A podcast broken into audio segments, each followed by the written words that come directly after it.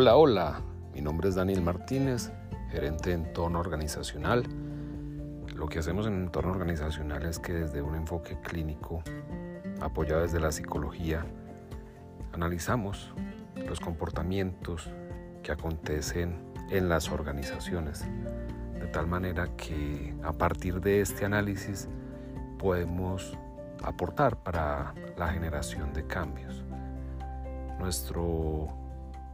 servicio más representativo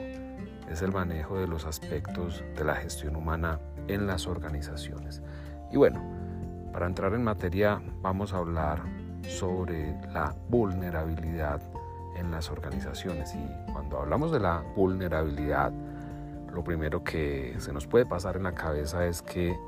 vamos a tocar un aspecto negativo. Claro, resulta que en el ámbito organizacional, en el ámbito laboral, en términos generales, de lo que se ha tratado por la influencia de la sociedad, del medio, de la contemporaneidad,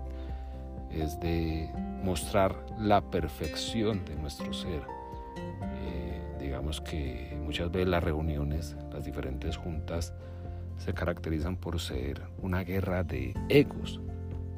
donde contrario a mostrarnos vulnerables, tenemos que hacer un máximo esfuerzo por mostrarnos completos,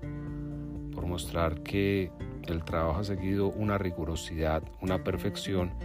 y que es la otra persona la que de pronto ha cometido errores, fallas, faltas y qué tan duro es reconocer la verdad y qué tan duro es reconocer la vulnerabilidad. Y bueno, de ninguna manera se trata de decir que se tiene que ser completamente tolerante a los errores y, no hay que buscar o que no hay que buscar la manera de solucionarlos, la manera de remediarlos, la manera de no volver a cometerlos. Pero se trata ante todo de reconocer cuál es la naturaleza humana puesta en las organizaciones. Eh, no se trata de ninguna manera de hacer una reducción de lo que es el profesionalismo, el cumplimiento de los valores corporativos, la productividad, sino por el contrario, darle el sentido, un mayor sentido, entendiendo justamente que es la persona quien produce. Entonces, eh, muchas veces lo que sucede en las organizaciones cuando se tienen inconvenientes de productividad. Bueno, ya los estudios han revelado eh, en más de una ocasión la manera como la productividad depende del compromiso, el compromiso depende de la motivación, la motivación puede depender del sentido de pertenencia. Y bueno, a la final de lo que estamos hablando son aspectos emocionales que tienen que ver con eh, la psicología, la subjetividad de cada persona. Y, y bueno, y por supuesto, cada persona está más preocupada por mostrar un aparente estado de perfección sobre las cosas, pues no va a estar muy dispuesta como a revisar genuinamente lo que está sucediendo con los procesos a su cargo y en ese sentido puede haber una dificultad mayor. Mientras que si por ejemplo eh, se accede a reconocer que bueno de pronto nos equivocamos, de pronto fallamos, de pronto no vimos una situación específica, no la consideramos como problemática en su momento, pues bueno, ya ahí podemos mirar eh, de qué manera se van tomando correcciones y en ese sentido de qué manera vamos perfeccionándonos juntos, unidos, como equipo de trabajo, con una comunicación asertiva. Pero entonces, ¿cuál es la mejor manera de que la organización accede a, este tipo de, nueva cultura organizacional, donde, como lo decía Michelle Brown, eh, retomada por Simon Sinek, eh, nos tenemos que mostrar vulnerables, genuinos, ¿sí? La mejor manera es por medio del liderazgo, muy específicamente por medio de los líderes, si por ejemplo en una reunión de trabajo es un líder quien dice, yo reconozco que de pronto no vi esta situación, yo reconozco que aquí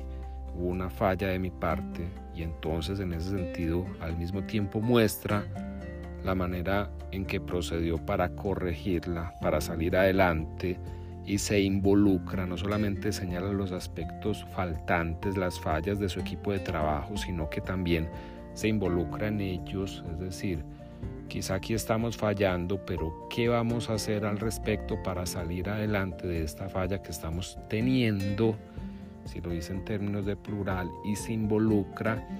por supuesto, la mentalidad de la otra persona se abre, ¿sí? tiene una apertura mental que en ese sentido le permite eh, empezar a pensar realmente no tanto en cómo voy a ocultar esta dificultad para quedar bien,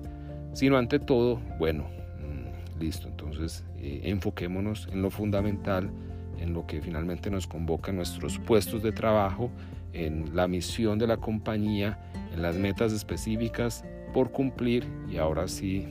saquemos adelante esto. Entonces, qué diferente es eso, pero resulta que eh, esto es lo paradójico y lo bonito al mismo tiempo del asunto. Eh, es a partir de la muestra de la vulnerabilidad donde genuinamente hablando se puede hablar de la mejora eh, de los indicadores, de la superación de los errores y contrario a lo que se suele pensar, que es tapando los errores, es ocultando las faltas, es mostrando la deficiencia en el otro y no en mí, y como considero que puedo permanecer más en mi puesto de trabajo, que puedo incluso ascender. No, no. Se trata de tener una óptica un poco diferente y realmente es una óptica que se puede dar a partir de un manejo muy sutil en la comunicación, en nuestro lenguaje, en la manera de expresarnos, donde a la final lo que sucede es algo que, bueno, sí hay que reconocerlo como difícil, complicado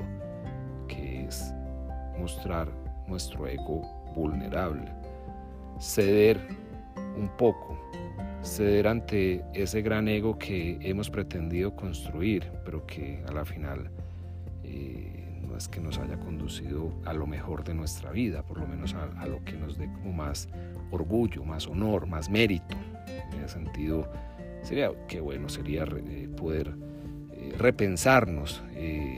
mirar otro tipo de posibilidades dentro de la organización, de tal manera que cuando se llegue a una reunión de indicadores, la perspectiva sea de tranquilidad para hablar con sinceridad de las cosas que nos están ocurriendo en términos colectivos, en términos plurales, en términos de equipo de trabajo, en aras a tener una cultura de la colaboración. Bueno, ahí dejamos este episodio por hoy. Te agradezco mucho la atención. Hasta una próxima oportunidad.